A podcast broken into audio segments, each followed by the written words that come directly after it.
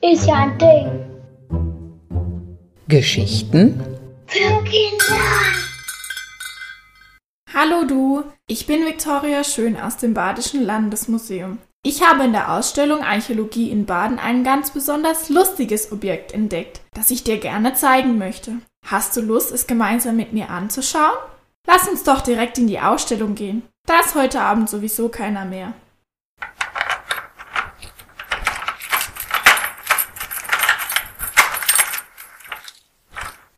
Oh, hier ist aber ganz schön dunkel. Ich mach erstmal das Licht an. Hey, wer hat denn das Licht angemacht? Das blendet mich. Huch, wer spricht denn da? Na, ich. Ah, jetzt sehe ich dich. Ähm, du kannst reden? Entschuldige bitte, aber ich wollte unseren Zuhörern nur den Heidelberger Kopf zeigen. Dann hast du ja den richtigen gefunden. Und na klar kann ich reden. Ich rede nur nicht mit jedem. Mich nennt man den Heidelberger Kopf, weil man mich vor 128 Jahren in Heidelberg-Bergheim gefunden hat. Sehr einfallsreich der Name, nicht wahr?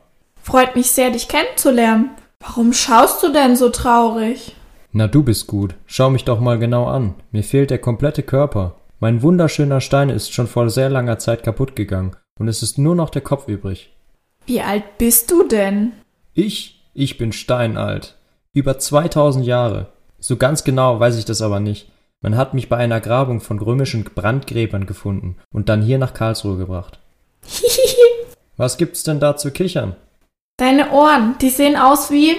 Wie die von Mickey Mouse, ich weiß. Das sagen viele, die mich hier im Museum anschauen.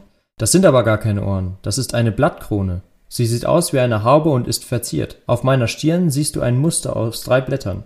Ich habe runde Kulleraugen und eine gerade große Nase. Auf der Rückseite meines Kopfes befindet sich auch ein Muster. Schau dir das mal an. Dort kannst du zwei Halbkreise sehen, die sich in der Mitte treffen und noch zwei weitere Kreise. Das sieht sehr schön aus, lieber Heidelberger Kopf. Ich weiß, die Muster sind sehr typisch für die Kelten. Wer sind denn die Kelten? Das erkläre ich dir noch. Du bist sehr ungeduldig. Eins nach dem anderen. Ich bin aus Sandstein und den konnte man gut schleifen und Muster einritzen, weil er nicht so hart ist.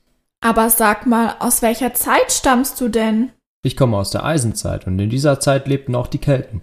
Die Menschen haben oft Werkzeuge und Waffen aus Eisen hergestellt, da diese nicht so schnell kaputt gingen. Kannst du mir denn sagen, wie du vorher aussahst? Also bevor du zerstört wurdest? Ich war wohl eine Stele. Das ist ein freistehender Pfeiler. Man hat eine ähnliche Stele am Rand eines Grabhügels in Hessen gefunden. Diese aus wie ein Krieger mit Schild und Schwert. Deswegen geht man davon aus, dass ich auch einst auf einem riesengroßen Grabhügel stand, weil wir uns so ähnlich sehen. Du musst wissen, dass in der Eisenzeit oder auch in der Zeit der Kelten nur die besonders reichen Menschen in großen Grabhügeln begraben wurden. Das Hügelgrab von Heidelberg wurde jedoch bis heute noch nicht entdeckt. Jetzt hast du mich aber neugierig gemacht. Wer sind denn nun diese Kelten, von denen du immer redest? Naja, die Kelten sind ein Volk, die nur sehr wenig aufgeschrieben haben. Das meiste weiß man von den Römern und Griechen über die Kelten. Kennst du Asterix und Obelix aus dem Comic? Na klar kenne ich die. Das sind auch Kelten.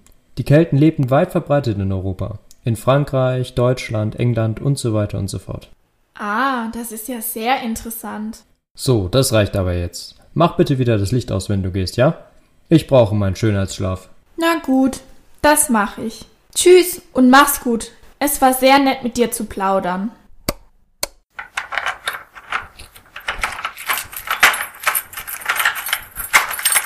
Lustiger Typ, oder? Oh, ich glaube, ich könnte auch so einen Schönheitsschlaf gebrauchen. Tschüss und bis zum nächsten Mal.